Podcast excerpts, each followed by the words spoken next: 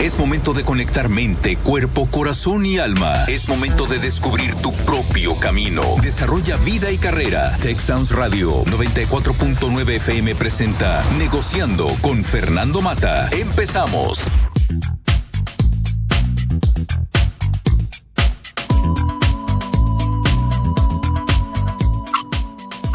Muy buenas tardes, tengan todos ustedes. Bienvenidos a este su programa Negociando. Me acompaña Ingrid Mota desde la Ciudad de México. Ingrid, muy buenas tardes, muchísimas gracias por estar aquí. Muchas gracias a ti por la invitación, muy honrada. Es, tenemos mucho que platicar, ¿no? Un tema importante, interesante, me parece que orientador, así que feliz de estar contigo esta tarde. Excelente, Ingrid. Sí, mira, la invitación que le hice a mis redescuchas mencionaba lo siguiente. De alguna manera las personas exitosas se involucran emocionalmente con sus proyectos de vida, otorgando trascendencia a sus propias acciones y manteniendo un nivel de compromiso total a la hora de actuar. Sin embargo, hay muchas definiciones de éxito. Una de las que a mí me gusta, y lo puse aquí, es John Gooden, considerado el mejor entrenador de baloncesto en la historia del baloncesto eh, colegial en los Estados Unidos. Y él define éxito como lo siguiente, dice, la paz interior alcanzada solo a través de la autosatisfacción de saber que hiciste el esfuerzo de hacer lo mejor de lo que eres capaz. No hay varitas mágicas ni recetas rápidas que nos hagan ser exitosos de la noche a la mañana. Necesitamos esforzarnos por construir el éxito paso a paso. Y la pregunta que le hago a los radioescuchas, si tú estás esperando a que te llegue el éxito o realmente lo estás construyendo. ¿Qué nos puedes decir al respecto, Ingrid? Yo creo que el éxito tiene que ser no, no como, como muchas veces lo definen, de que ya llegaste a ese momento, sino el éxito es todos los días alcanzar ciertas metas. O sea, esas, esas metas te van, digamos, trayendo muchas satisfacciones que de alguna forma te van creando un éxito. Ahora, ¿qué quieres llegar? ¿Un éxito profesional, un éxito personal? O sea, hay muchos tipos. O sea, yo diría que es cuando verdaderamente ya estás o sea, cuando ya lograste un equilibrio, cuando eres feliz con lo que tienes, para mí eso es tener el éxito. No es largo el periodo que, que sí, que, es, que todo lo tienes, digamos, no es que te dure. Yo tengo un éxito que me va a durar 10 años, ¿no? O sea, el éxito es ya llegó, está aquí, que sigue. No es algo perenne, ¿no? Es algo que, que se tiene que seguir construyendo. Es algo que, se, que va evolucionando, va trascendiendo. No sé qué opinas tú, Fernando. Sí, mira, me gustaría dar una historia muy breve que se llama La fábula es el valor del éxito. Y este es el caso de un agricultor. Y una vez un reportero le pregunta al agricultor, le dice, ¿por qué divulgas el secreto de tu maíz con el cual ganas concursos cada año? El agricultor respondió, la razón por la que divulgo el secreto de mi, de mi maíz es porque yo necesito compartir la semilla buena con mis vecinos, con mis vecinos. Y el reportero le dice, pero ¿cómo? Si tú eres el que estás compitiendo, ¿por qué a tus vecinos le das la misma semilla que pueden competir contra ti? Y el agricultor le responde, porque yo necesito compartir la mejor semilla. Dice, pues el viento se lleva el polen del maíz maduro de una parcela a otra. Si mis vecinos cultivan maíz de menor calidad a la mía, la polinización cruzada también va a reducir la calidad de mi sembrado constantemente. Si voy a sembrar un buen maíz, tengo que ayudar a que mi vecino también lo haga. Y eso sucede, Ingrid, en muchas ocasiones. O sea, realmente, si queremos lograr éxito en diferentes ámbitos, debemos ayudar a otros a conseguirlo. Porque muchas veces cuando tratamos de impedir que otros lo logren, puedo a lo mejor lograr un éxito momentáneo, como tú mencionas, pero luego, ¿qué sigue? No voy a, la probabilidad de que sea exitoso más veces va a disminuir tremendamente porque yo estoy impidiendo que los demás también sean exitosos. Y esto a final de cuentas debe ser un ganar-ganar, debe ser un círculo virtuoso cuando estamos hablando de esa parte del éxito. Y lo que tú mencionas es cierto, no se trata nada más de llegar a la cima, sino realmente cómo continuar para tener ese éxito que tanto anhelamos o que tanto buscamos. Claro, y definir cuál es tu éxito, ¿no? O sea, no necesariamente todos tenemos las mismas metas. Hay gente que, que, o sea, digamos, no todos tenemos que ser lo que para, el parámetro no es igual, vamos. El parámetro que tenemos todos no es igual y no tiene que ser igual, afortunadamente. Si no, imagínate qué flojera, ¿no? O sea, a lo mejor para una persona, para una mujer es ser una super profesionista, tener este hijos, poder mantener una vida equilibrada, no podría hacer eso, o a lo mejor no, a lo mejor esa vez que yo quiero tener hijos y estar en mi casa. Y los dos son igual de válidos. Depende qué quieras hacer en la vida. Creo que también depende mucho de la mentalidad que tú tengas, ¿no? En el sentido de si eres una mente abierta o eres una mente en crecimiento. ¿Qué tanto a ti mismo estás este, quitándote, digamos, esos miedos que, nos rodean todo el tiempo y a todos, hasta la persona que tú me digas, ah, esta persona que decía este John Wooden, seguramente él estuvo lleno de miedos durante su trayectoria, creyó que a veces que no lo iba a lograr, tuvo muchísimos obstáculos, hasta que poco a poco en el día a día, con pequeñas acciones, se fue transformando en una gran acción que lo volvieron exitoso, ¿no? Pero tú crees que se levantó y ya, hola, buenos días, yo soy el mejor entrenador de baloncesto de la historia, seguramente no. Y fíjate, lo que tú me dices es muy cierto. De hecho, él tiene un libro, se llama La pirámide del éxito. Y habla sobre que el éxito es diferente para cada quien y es lo que yo necesito definir. John Gooden, ¿por qué fue exitoso? Ganó siete campeonatos colegiales seguidos.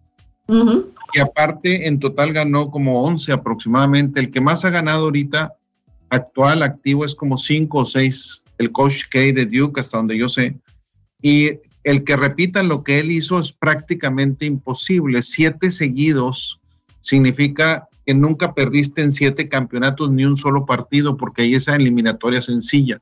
Y es algo que él lograba, pero no lograba por criticar a sus jugadores, no lograba nada más por empujarlos, sino la pirámide del éxito nos habla de muchos factores, muchas variables que necesitas tener para motivarlos, para seguir creciendo. Y lo que tú dices es qué tan abierto estamos cada uno para realmente buscar ese éxito.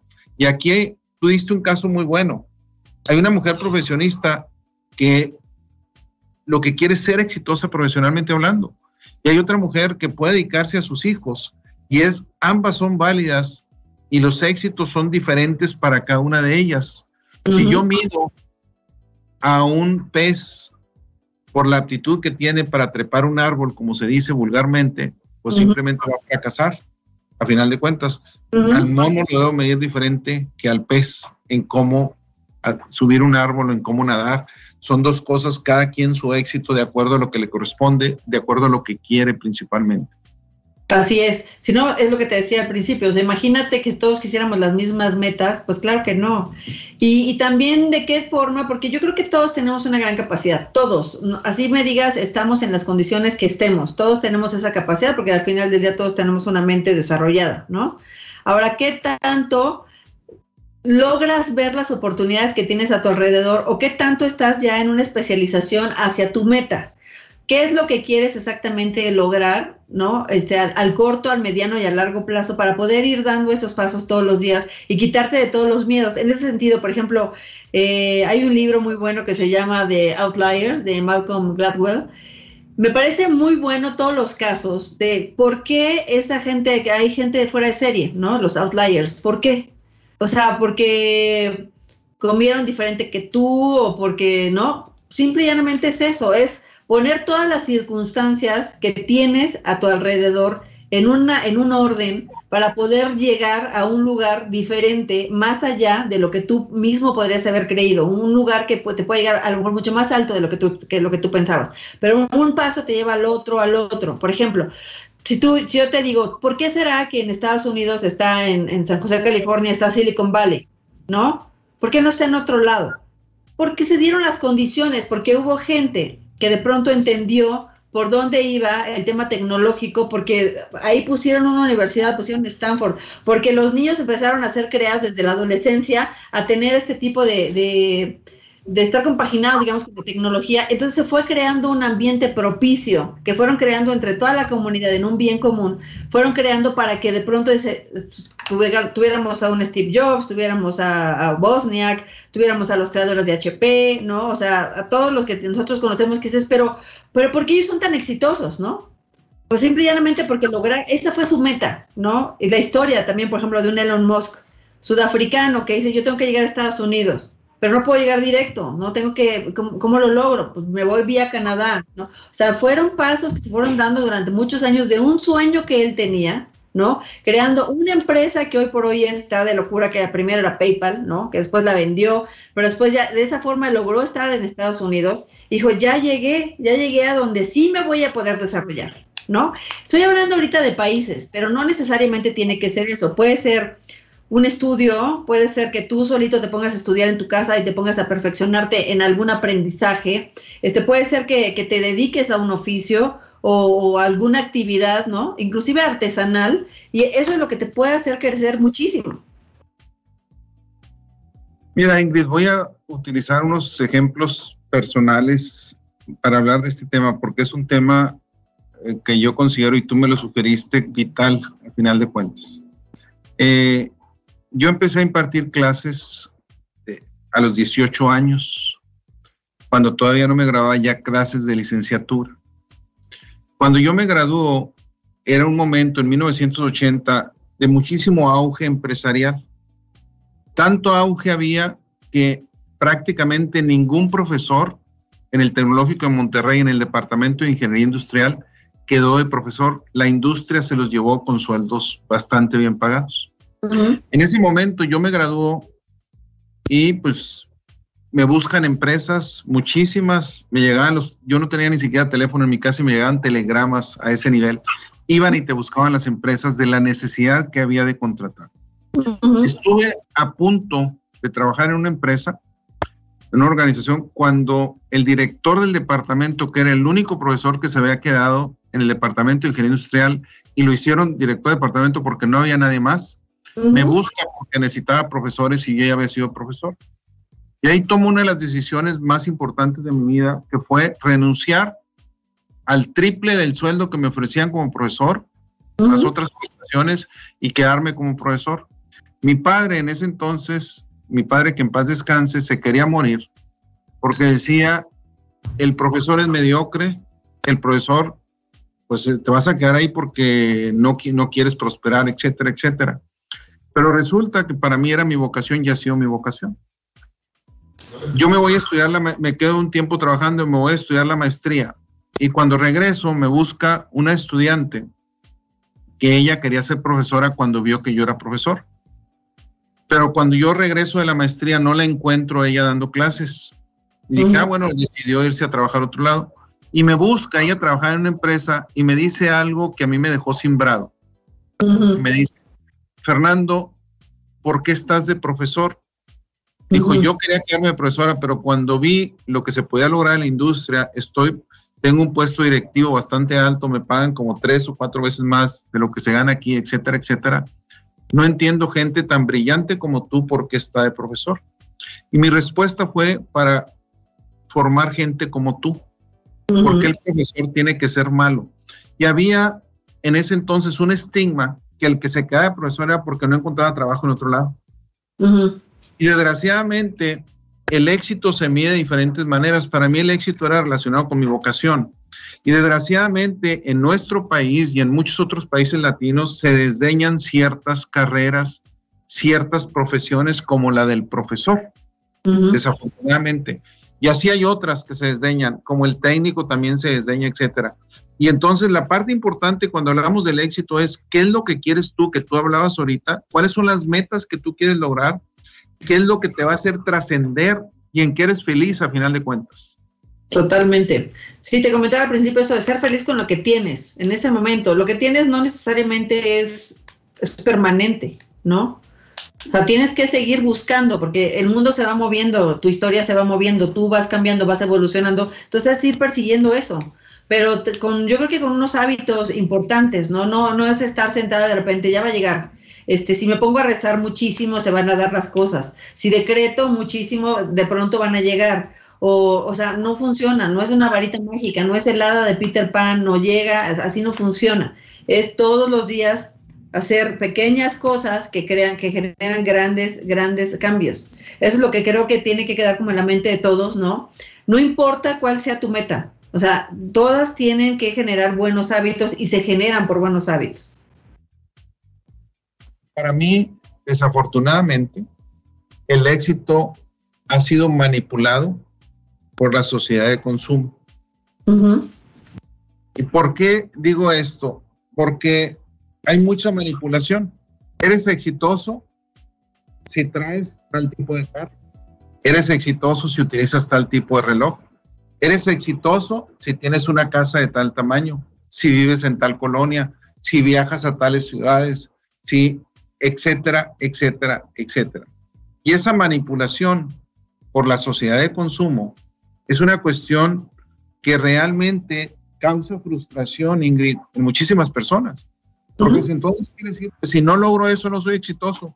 Cuando realmente una persona que ama su trabajo, y puede ser desde una persona que es de intendencia, de limpieza, una persona que es un operario, una persona que es un profesor, que es un dentista, etcétera. Cada quien en lo que le llena, en lo que le satisface, en lo que trasciende, que hace bien su trabajo en el sentido compasión, algo que me llene, a final de cuentas soy exitoso y puedo no tener muchas de las cosas que me aparecen en los anuncios, ahorita con el blogger, todo, que a final de cuentas siguen siendo muchas manipulaciones, a final de cuentas a través de las redes sociales. Es correcto. Te, justo te iba a decir eso de las redes sociales, como este mundo hiperconectado, que a mí me fascina, yo soy una tecnóloga y soy súper fan de la tecnología, me apasiona brutalmente, pero sí, este, me parece que han venido a transformarnos no necesariamente de la mejor manera, ¿no? Y no necesariamente por la propia tecnología, sino el uso que se le da a la tecnología, que es muy diferente. La tecnología en sí es muy positiva, pero depende cómo la uses y quién la use, ¿no? Este, me parece que al estar todo el tiempo metidos en redes sociales, un tipo Instagram, ¿no? O redes sociales que todo el tiempo estás generándote una imagen que no necesariamente tiene que ser la tuya. Y entonces hemos visto casos tremendos que dices, no, es que fulanito es súper exitoso porque ve sus, ve sus canales digitales y ahora digamos que el éxito se mide en followers, ¿no? O sea, porque cuánta gente te ve. Yo me voy a un, a un principio básico de sociología de Gabriel Tardé que habla de que, o sea, tal cual hay un, hay un principio de que todos nos estamos copiando, ¿no? O sea, todo el tiempo, desde, desde el principio de los tiempos, está la ley de, la imitación. Entonces, en esta eh, nos volvemos de alguna forma, de alguna forma, ¿cierto? Como nos aborregamos, ¿no? Entonces, tienes que hacer lo mismo, tienes que bailar igual, y tienes que, por ejemplo, si tú ahorita te metes a TikTok, está el, el bailecito de un Rasputín o el bailecito de no sé qué, y todos a ver quién lo hace más padre, y ese, pero y si, si propones algo más, ¿no? Si además, si no solamente te conviertes en un consumidor de lo que ves, sino más bien te conviertes en un productor de, de nuevas ideas, de cosas nuevas, que además solamente falta con, basta con observarte a ti mismo de tú qué necesidades tienes, porque hay un grupo de personas que están en las mismas circunstancias que tú, que están esperando los mismos resultados que tú. Entonces, esa forma tú podrías convertirte, digamos, en un, le llamaban antes prosumer, ¿no? Como una persona que produce este contenido.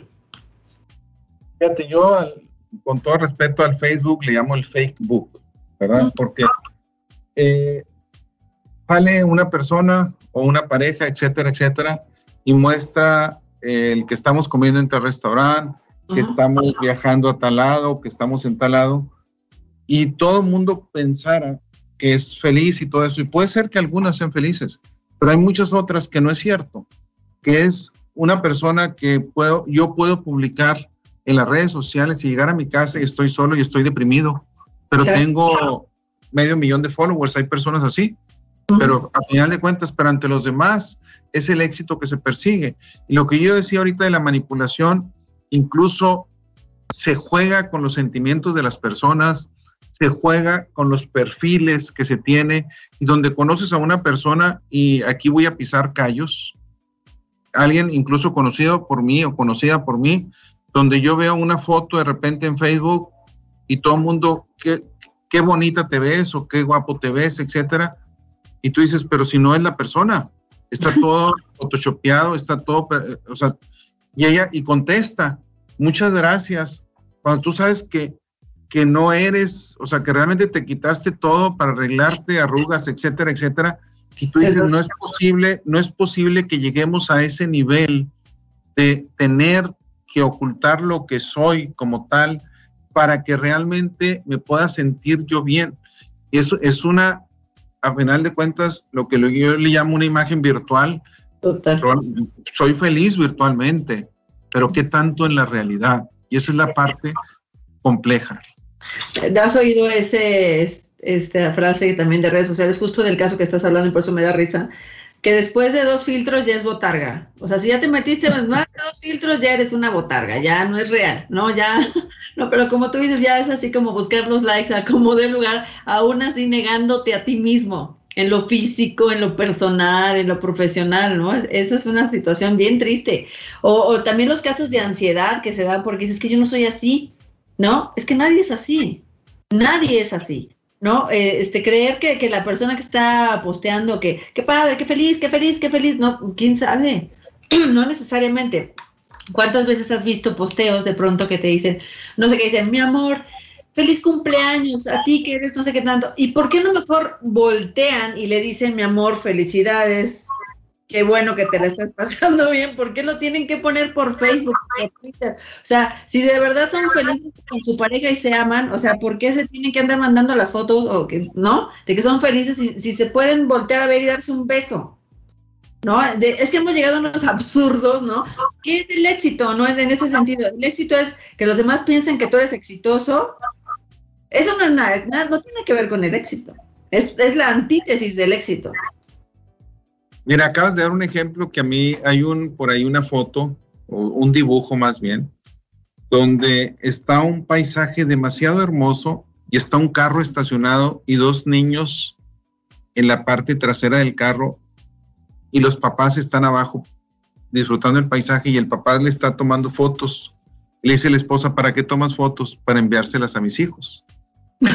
los que están en el carro con el celular en la mano esa para mí representa algo tremendo. Dejamos que la vida se nos escape por estar absortos en otra cosa. Y digo dejamos y dejo, puedo decir, porque puedo cometer, eso cometo yo esa omisión y mis hijos me lo hacen ver.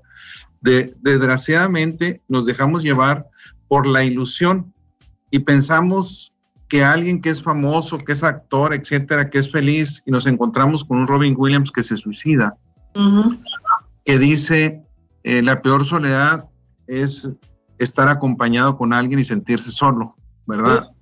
Este, donde él mencionaba frases fuertísimas como esa, realmente, y es triste, es triste cuando muchas veces queremos emular, queremos copiar a alguien que no sabemos ni siquiera cómo es su vida, simplemente nos creemos lo que vemos. Exacto. Muy, es que es, totalmente superficial, ¿no? Es como una sociedad muy epidérmica. Fíjate que hay un caso que el otro día estaba viendo, este, de Franco Escamilla, adoptado por los regios, ¿no? Y él se siente regio totalmente, adoptadísimo, y contaba su historia, ¿no? Entonces, cuando de repente le empieza a narrar que de cómo empezó, que empezó de una familia súper humilde, que tuvo que huir de Cuautla, que acabaron en Monterrey, que en Monterrey se subía camiones, ¿no? Para cantar canciones, para sacar lana, para comer, que eventualmente no sacaba dinero, o sea, viene de un nivel de verdad de, esfuerzo absoluto para salir adelante y que de repente le dieron una, una, oportunidad, cantaba en un bar y de repente no vino el cómico, bueno, el comediante, disculpa, el comediante, le dieron la oportunidad, él dice, bueno, pues la tomo, ¿no? Tomó la oportunidad, él puede haber dicho, no, no, yo la verdad no me dedico a eso, yo canto. Es lo que yo digo, es, o sea, darte cuenta de las oportunidades que tienes, que todo, todos los días tenemos muchísimas, ¿no? Bueno, finalmente él toma esa situación, cuenta una, una, situación que le pasó ese día en la mañana con un mecánico, ¿no? Que fue absurda. Entonces cuando la cuenta la gente se ríe y él dice, es que sentir como la gente se ríe por algo que yo digo, no, pero porque yo me dedico a hacer que se rían por eso, esto es lo mío. Me encontré, ¿no? Finalmente encontré a qué, a qué vine. O sea, digamos, llegó la, iluminación. Se queda ahí y de repente alguien le dice, oye, pues, está creciendo, está en un restaurante, el restaurante le va muy bien, no sé qué, él sigue volviéndose famoso, de repente lo invita el hermano de Adal Ramones, oye, mi hermano te quiere entrevistar, lo entrevista, ¿no? Y en ese momento dice que empezó a crecer brutalmente, como espuma, lo empezaron a seguir y empezó a ser una persona ya, digamos, ya con fama, ¿no? Después, él, sigue narrando esto, cómo la vida lo fue llevando y cómo él fue siguiendo ese camino que él quería seguir, que cuando finalmente se encontró, dijo, por aquí voy. y finalmente acaba en un auditorio nacional lleno.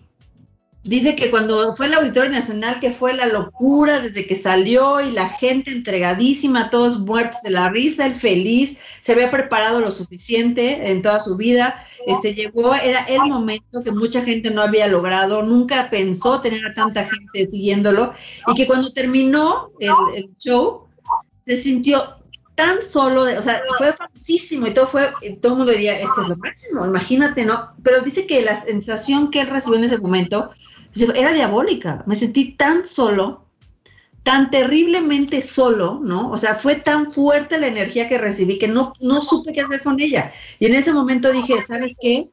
Yo soy feliz mientras esté con mi familia, ¿no? Cuando él llegó a ese momento, él decide este, que, que, que eso no, o sea, sí es lo suyo, pero lo más importante es estar con su familia. Fíjate qué, interesante, ¿no? Qué interesante, qué, vuelco de historia. Eh, cómo no, de hecho, eh, ahorita antes de los dos, ahorita tenemos dos minutitos antes de irnos a la pausa. es una situación donde muchas veces después del clímax viene la soledad, viene un momento de reflexión tremenda y donde es qué es prioridad para mí, independientemente de las demás personas, de las personas que me pueden adular, que me pueden seguir, etcétera, es lo que, lo que está mostrando. Y una de las cosas que yo he visto es realmente nuestros ancestros, de dónde venimos, la historia que tú acabas de contar de él, es muy importante en nuestra vida. Yo escribí un libro hace tres años que se llama, se titula El trayecto de la vida, y menciono que mi abuelo paterno vendía huevitos, andaba en una canasta y andaba descalzo, queda huérfano de madre. Es una historia muy fuerte porque mi padre fue hijo único y mi abuelo lo obligó a quedarse con el pequeño negocio que él formó.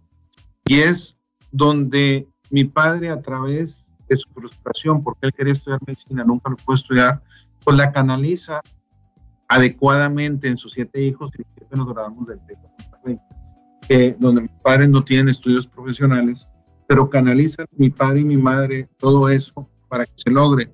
Pero es muy importante saber de dónde venimos. Y muchas veces el éxito no nada más, yo no se lo debo nada más a mí. De hecho, soy, muchas veces soy el menos. Sí, hice esfuerzos y todo eso, pero hay muchas personas involucradas desde mi familia de origen, mis padres, mis abuelos, porque de ahí vengo, mis hijos, cómo contribuyen mi familia, y a final de cuentas los equipos de trabajo. El éxito no es de una sola persona, generalmente es de muchas personas que están involucradas para que se logre cierto ahí. Muy bien, Ingrid, parece si damos una pausa, regresamos en dos o tres minutos.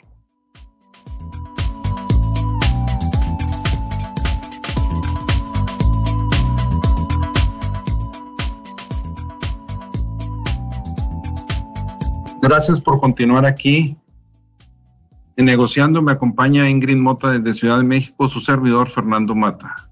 Ingrid, un tema mucho, muy importante sobre el éxito, que el éxito se construye. Mira, para empezar, quisiera comentar otra historia muy breve. Cuenta la leyenda que una vez una serpiente empieza a perseguir una lucierna. Esta huía porque la serpiente, muy feroz, quería atraparla y quería atraparla. Huyó un día, huyó el segundo día, pero ya la luciérnaga estaba demasiado cansada y la serpiente no se detenía y sabía que se le iba a devorar. Y se detiene la luciérnaga y le dice, te puedo hacer tres preguntas. Y dice la serpiente, pues sí, nunca le doy esa prerrogativa a nadie, yo no me los como, pero pues ya no tienes escapatorias, es que te las voy a dar. Dice, la primera pregunta, dice, ¿pertenezco a tu cadena alimenticia? Le dice la serpiente, no. Segunda pregunta, ¿yo te hice algún mal? No. Dice, entonces, ¿por qué quieres comerme? ¿Por qué quieres acabar conmigo? Y le contesta, porque no soporto verte brillar. Sí. Y lo menciono porque cuando hablamos de éxito, es una parte mucho, mucho, muy importante, muy fuerte, donde nos vamos a topar con eso en nuestras vidas. Y menciono una anécdota muy fuerte. En una ocasión, en una institución donde yo trabajaba como profesor, tuvimos una reunión con directivos y yo hice unas preguntas pues incómodas, demasiado fuertes, demasiado asertivas, muy incómodas. Y una de las personas que estaba ahí, un profesor que le tengo mucho respeto, saliendo me dice, ¿te puedo, puedo platicar contigo, Fernando? Le digo, sí. Dice, mira, las preguntas que tú hiciste te voy a platicar, te voy a dar una anécdota. Y me dice, considera que hay un galerón muy grande y en el techo hay muchos focos. Todos los focos del mismo guataje dan la misma luz, igualitos todos. Se funde uno, pues lo quito y pongo otro. Pero lo triste de lo que tú acabas de preguntar, empieza a brillar uno más que otro, que los demás lo quito y pongo otro. Esta institución no va a permitir que brille nadie más que la institución. Y desafortunadamente cuando hablamos de éxito, cuando hablamos de ese tipo de situaciones, es triste que suceda. Y nos encontramos con muchísimas anécdotas, la de los cangrejos mexicanos, etcétera, etcétera, muchísimas anécdotas relacionadas con eso, y es algo que debemos aprender a vivir con ello y debemos tratar de cambiar eso también, Ingrid. Lo que comentabas al principio, yo necesito enseñar a los demás cómo tener la mejor semilla, porque el objetivo, el éxito no se logra si no es para un bien común. Pues eso lo tenemos que tener clarísimo, sobre todo en un mundo ya hiperconectado y globalizado, ¿no? Un amigo venezolano me dice, es que el mundo es un frijol y todos vivimos en el punto negro. Y de verdad es una frase que no tiene más sentido que es increíblemente cierta. Porque si nosotros, si tú le metes el pie al de lado, eventualmente, si tu idea es que no te pasara nada a ti, te va a pasar. O sea, eventual, o sea, si esa es tu forma de pensar tan chiquita, digamos que no, no, yo voy a cerrar todo para que solamente a mí me vaya bien no te va a ir bien, porque si a los demás no les va a ir bien, no va a haber forma ni que te compren un servicio o que se te acerquen para buscar algo, o sea, no va a haber ningún incentivo para estar junto a ti, ¿no? Entonces creo que eso es lo que te, nos tiene que quedar clarísimo, o sea, el éxito va en base o con relación a los demás. Si los demás no consideran que eres una persona exitosa, el éxito no existe, por más que tú te creas exitosa. O sea, creo que, creo que es una condición humana, pero metida en una sociedad. Definitivamente, como seres humanos somos seres gregarios, vivimos en sociedad, no vivimos aislados, no somos ermitaños, a final de cuentas, por, en lo general, ¿verdad? Hay quien por decisión propia puede ser ermitaño y su felicidad está ahí, pero en general el ser humano no es un ser ermitaño, es un ser gregario que vivimos en sociedad y definitivamente las interacciones, las relaciones son mucho, mucho, muy importantes. Y ahí es donde entramos en situaciones donde necesitamos comprender qué es lo que está sucediendo. Eh, recientemente acabo de entrar de director académico, tengo menos de dos semanas en el CONALEP del Estado de Nuevo León, eh, donde hay 17 planteles, hay 22 mil estudiantes. Y nos topamos con una situación donde necesitamos en comprender la situación, la sociedad social de los jóvenes porque yo puedo exigir metas académicas y quiero quitar la deserción y quiero tener un alto nivel de asistencia y quiero tener bajo índice de reprobados y quiero tener alta colocación de empleabilidad, etcétera. Indicadores que suenan muy bonitos, pero se me olvida que el joven viene de familias que algunas veces están desintegradas, de familias que tienen problemas de violencia, etcétera, etcétera, etcétera, ¿verdad? En un nivel mucho más alto que en otros niveles socioeconómicos y necesitamos entender y comprender y darle ese apoyo más que lo académico algunas veces. Lo académico es importante definitivamente, pero necesito entender para que sea exitoso alguien, necesito comprender su entorno, que muchas veces se nos olvida los, la parte socioemocional dentro de eso.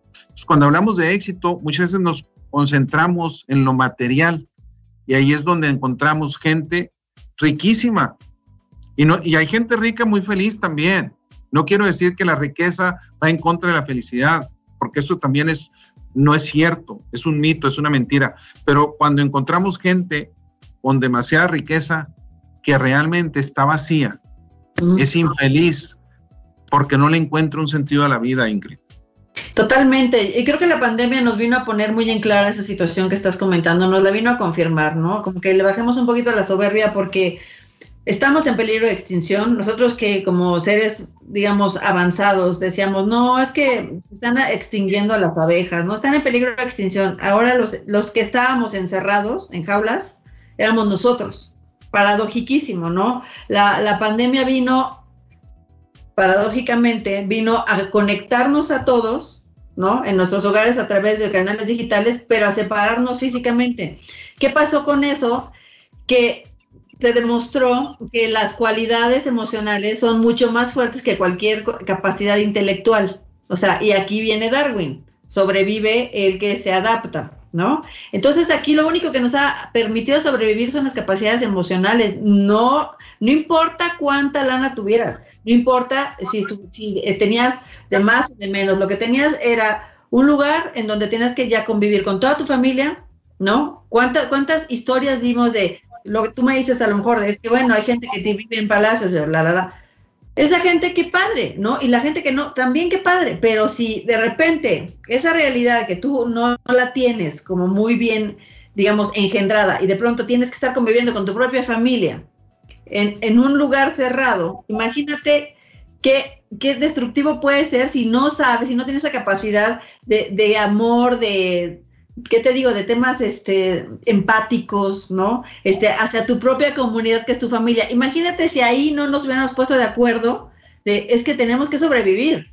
Aquí no hay soberbia que valga. Nos tenemos que adaptar todos a una nueva situación, a hiperconectar, ayudar a los que no tienen esta conectividad para todos salir adelante. Creo que la pandemia ha sido horrorosa, pero también ha dejado grandes cosas, ¿no? Ahorita que estamos hablando de éxito, este, vino a transformar muchísimas cosas, como socialmente, empáticamente, o sea, la parte psicológica, la parte emocional, obviamente, profesional, ¿no? La parte académica nos transformó completamente, la forma en que estudiamos, que normalmente, tú me puedes decir, porque tú estás en academia, Normalmente la academia está estructurada en un sistema vertical, ¿no? Y la pandemia vino a tirar todo eso y se volvió horizontal. Cuando tú estás en tu casa y ya no estás directamente con un maestro, por ejemplo, para, este, no sé, lo que es primaria, ¿no? Secundaria, de pronto, pues ya de pronto la mamá se vuelve, que se transforma completamente en una persona que es la que ayuda, no una guía académica de los, de los chavos. También el papá, pero la, los números no mienten. Normalmente fue más la mamá, ¿no? Este, esta figura. No estoy diciendo, no estoy negando que los hombres no lo hicieran, claro que lo hicieron, pero la sociedad está formada así. Y en este momento, cuando nos volvemos horizontales, nos cambia completamente todo el sistema, ¿no? Nos, nos transforma a tal, a tal, forma que muchos no supieron qué hacer, ¿no? Yo, yo digo que es como una, una época en la que o aprendías este, a llorar o bien, pero llorar bien o a vender Kleenex, ¿no? Y muchas plataformas, por ejemplo, tecnológicas, de pronto dijeron, pues yo me voy a dedicar a vender Kleenex, ¿no? Y, y muchas de, donde nos estuvimos este, hiperconectando, por ejemplo, Zoom, era una plataforma que era creada, por, o sea, traía, Skype, ¿no? Este, ya traían a Microsoft atrás, ¿no? Y otras muchas, ¿no? La propia Google, este, muchas otras, Cisco, que ya estaban, ya tenían mucho tiempo con Webex, ¿no? Por ejemplo, y de repente llega un Zoom que dice, con permiso, yo soy el chiquito, pero quiero crecer, ¿no? Ahí tienes un caso de éxito impresionante de cómo saberse adaptar a las situaciones. Definitivamente, una de las cosas, la jaula, aunque sea de oro, no deja de ser jaula. Es correcto. Ah, esa es una frase tremenda. Y mira, me recuerda eh, un chiste muy antiguo de una señora que andaba buscando un regalo. Este, llega, pues ya después de buscar muchas cosas, dice, pues voy a regalarle algo a mi esposo y no encontraba y no encontraba y entra finalmente a una librería y se le va a regalar un libro. Y le dice el dueño de la librería, ¿qué es lo que anda buscando usted? dice, pues quiero un regalo para mi esposo diferente, que, sea lo nunca visto porque cumplimos 50 años de casados. Y le dice, ¿y a su esposo le gusta leer? Sí, dice, tengo el regalo ideal para usted. Y le trae un loro. Dice, ¿y ese loro qué? Dice, no, mire, eh, lo trae en una jaula. Dice, el loro le lee cualquier libro. Ah, dijo, tanto así, sí. Y le da un libro y lo empieza a leer, la Biblia y otro libro, este, El Quijote, y lo empieza a leer. Dice, no, pues este le va a encantar a mi marido, ¿verdad? Y ya, este, ¿cuánto cuesta tanto? Y se lo lleva. Y pues el marido le dice y lo pone y pues nada, que el oro no leía. Se le había traído nomás la jaula y entonces regreso, oiga, pues no lee. Ah, ¿sabe qué? Es que también le falta esta escalerita para subirse al columpio donde está el oro. ¿Y cuánto cuesta la escalerita? Pues tanto y le vende la escalerita. Y ahí va, le pone la escalerita, se sube el oro y nada y no lee.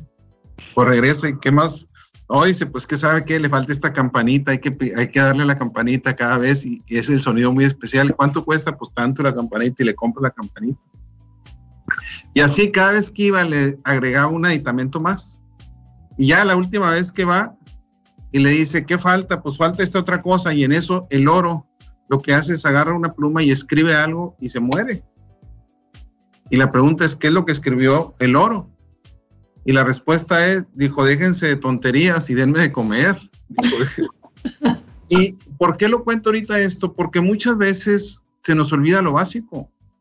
Realmente back to basics. La pandemia lo que vino a hacer es regresarnos a reflexionar qué es el éxito. Y el éxito, tú lo acabas de mencionar ahorita, el éxito es poder abrazar a mi familia, tener tiempo de calidad con mi familia, tener tiempo de calidad con los amigos, hacer lo que me gusta. Sí, el trabajo es importante y más me vale que, lo que en lo que trabajo me apasione y todo, pero a final de cuentas no me puedo olvidar de ese ámbito, de ese ambiente, de ese círculo que está junto a mí, que es lo importante y que es lo básico que siempre ha existido en nuestros abuelos, en nuestros padres y que se nos olvidó por un momento buscando alcanzar una zanahoria que nunca alcanzamos porque nunca voy a tener la riqueza que voy a siempre va a haber alguien más rico que yo, siempre va a tener alguien una casa más grande que yo, siempre va a haber, siempre, siempre, siempre, siempre, dice el nunca acabar, cuando realmente lo único que yo tengo es mi propia felicidad y intervenir en la felicidad de los que me rodean a final de cuentas. Sí. Totalmente, sí, sí, sí, si tú no eres feliz, es como el principio del avión, ¿no? O sea, si cuando entramos en, nos despresurizamos, primero te tienes que poner la mascarilla tú, y luego ayudar a los demás, pero primero tienes que estar resuelto tú. Si tú no estás resuelto, empiezas a, romper el sistema, ya no lo haces funcionar bien. Este, ¿Cuántas veces no hemos visto casos así, no? De que, bueno, o sea, la pandemia, como dices, ¿no? Cuando de repente nos regresaron a todos a la casa, ¿cuántos divorcios hubo? De repente es de ya, es que ya no te soporto porque te ibas en la mañana, ya yo hacía mis cosas, tú hacías las tuyas, ¿no? Y los niños estaban aquí. O sea, nos rompió completamente el esquema porque ya habíamos desaprendido muchas cosas que, que sabemos, o sea, siempre es como, es que yo adoro a mi familia y somos así asado, pero ¿qué tanto la practicábamos? Muy poco. Y fíjate, creo que la parte importante, como tú mencionaste también, es no hay varitas mágicas.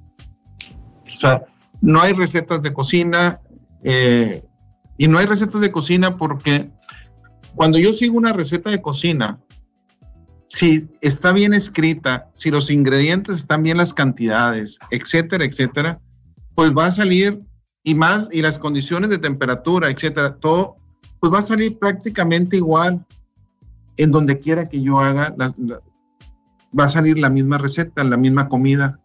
Sin embargo, en cuestión de éxito no hay recetas de cocina. ¿Por qué? Porque el éxito es individual.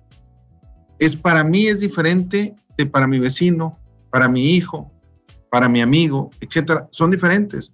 Y ahí es donde cada quien se debe medir con respecto a lo que uno busca en la vida, lo que uno quiere, pero no me puedo comparar con las demás. La peor infelicidad es la comparación. De hecho, hay un estudio que lo he mencionado varias veces, donde se encuesta a unos estudiantes, creo que fue en la Universidad de Harvard, y donde se dice, la encuesta es la siguiente, ¿qué prefieres?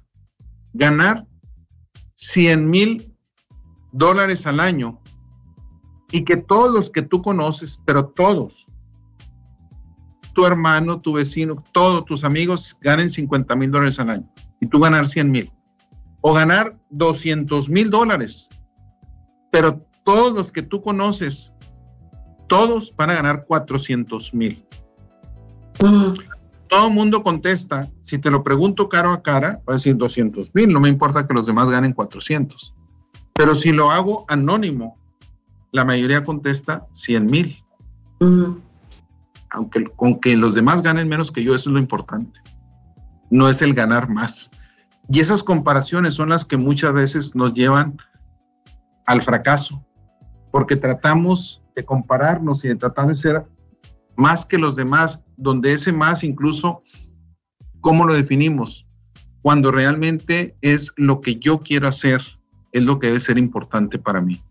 Sí, exacto, para lo que te preparaste, ¿no? ¿Cuál es tu, tu misión en la vida? ¿Ya la encontraste? ¿No? Además, otra súper importante es, en este, en este saber en qué quiero ser este, exitoso, involucras a la familia, tus hijos saben de qué se trata tu plan de vida, los involucras, en algún momento los has llevado a tu trabajo, ¿no? Saben lo que haces, hasta en qué punto este, ellos están integrados, saben perfectamente a qué te dedicas, ¿no? También, o sea, qué tanto involucras a la gente que está cerca de ti, a tus propios empleados, ¿no? Este, saben cuál es tu proyecto de vida, te conocen o nada más te andan leyendo a ver, a ver en dónde andas, ¿no? O sea, van por una meta en común, un, bien, un bienestar común o cómo funcionas. Eso también me parece que es un tema importantísimo para llegar al éxito. O sea, no, no estás solo, como tú bien decías. O sea, somos gregarios. O sea, tienes que compartir.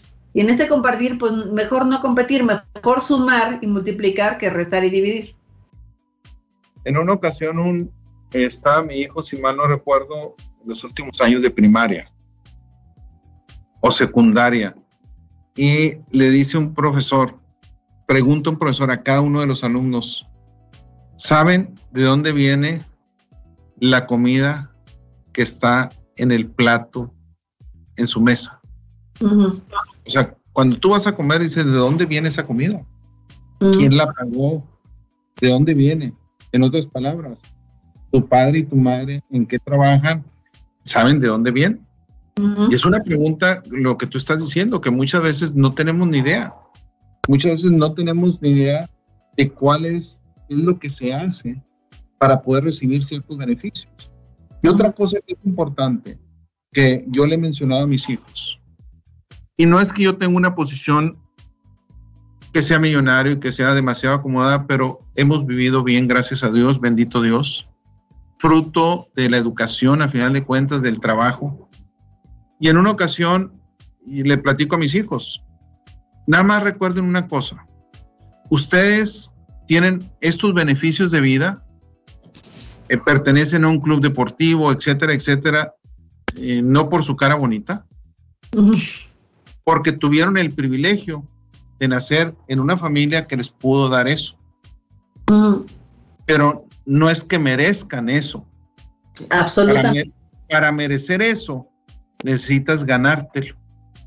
Y eso es lo que muchas veces se nos olvida al educar, que muchas veces creemos, o cuando hay jóvenes que nacen en familias demasiado acomodadas y creen que todo lo merecen simplemente por ser ellos, cuando realmente hay un esfuerzo. Por eso, en trabajar en el área de educación, Ingrid, para mí, siempre es el inculcar a los jóvenes que desde el momento en que recibes una educación, tienes un privilegio, pero también tienes una responsabilidad con la sociedad, porque es muy poco el porcentaje de gente que tiene acceso a la educación que cada uno de nosotros ha tenido, que tiene acceso a muchos beneficios de vida por diosidencias, por cuestiones de vida, que algunas veces no las podemos haber ganado, pero por otro lado también son muchas bendiciones.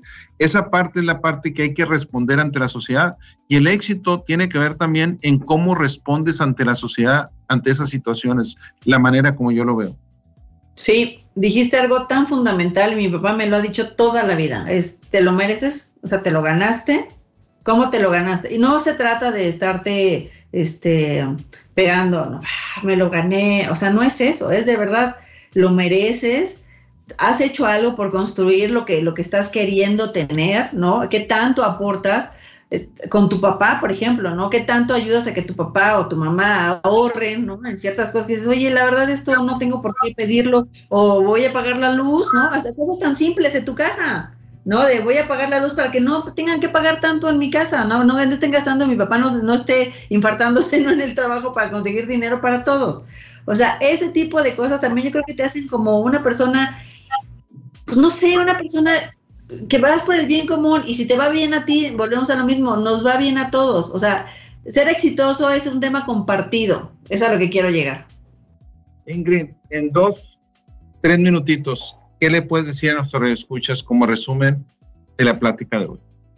Pues yo diría que el resumen de lo que platicamos hoy es que tienes que tener una integridad, una ética, un enfoque, tanto personal como profesional, este, unas ganas de serlo y de hacerlo, este, tener buenos hábitos y, y ser una persona congruente. Yo creo que eso es importantísimo, tener congruencia de lo que tú quieres hacer en la vida va a haber muchísimos ruidos, ruidos personales, decir, no, es que me da miedo, a todo el mundo nos da miedo, o sea, si de verdad tu tema es que no, es que él sí puede porque él, este, su familia es diferente a la mía, o porque él es diferente a mí, porque él es otra personalidad, porque él es de tal signo zodiacal, ¿no? quitarse de esas, esas marañas mentales, quitárselas completamente para salir adelante. Otro, cuando alguien más llegue y te diga, no, no vas a poder porque nadie ha podido. Es más, yo ni lo intento porque nadie ha podido. No escuches, escúchate a ti mismo, sé congruente, aprende a tener las cosas de verdad por tu propio esfuerzo. Pues muchísimas gracias, Ingrid. Mira, yo para terminar quisiera mencionar una frase de Albert Camus que tiene que ver con esto. Dice, el éxito de alguna u otra manera es fácil de obtener. Lo difícil es merecerlo. Y esa parte, porque el merecerlo es, significa que cuando soy exitoso en algo, realmente me siento a gusto con ello. Cuando el éxito me cae, no porque lo merezca, sino porque me lo robé, porque alguien me lo dio, por compadrazgos, etcétera, etcétera, etcétera, tarde o temprano me va a remorder la conciencia. Tarde o temprano me voy a sentir un impostor. Y lo que se trata es lograr el éxito, pero con el esfuerzo. El, a base de esfuerzo es como se logran las cosas. Y sobre todo, tú mencionaste la parte importante, no tiene sentido si no lo comparto si me quedo con él no tiene sentido. Se trata de cómo infundo éxito en los que me rodean. Pues más que todo agradecerte Ingrid, muchas gracias por tu participación. Este, excelente el tema, excelente la participación. Muchísimas gracias. Y a nuestros radioescuchas, pues agradecerles que hayan estado aquí con nosotros. Los invitamos a continuar con nuestra programación. Tengan ustedes muy buenas tardes. Gracias, Ingrid. Gracias a ti por la invitación. Muchas gracias a todos los que nos escucharon. Muy buena tarde. Muy buenas tardes.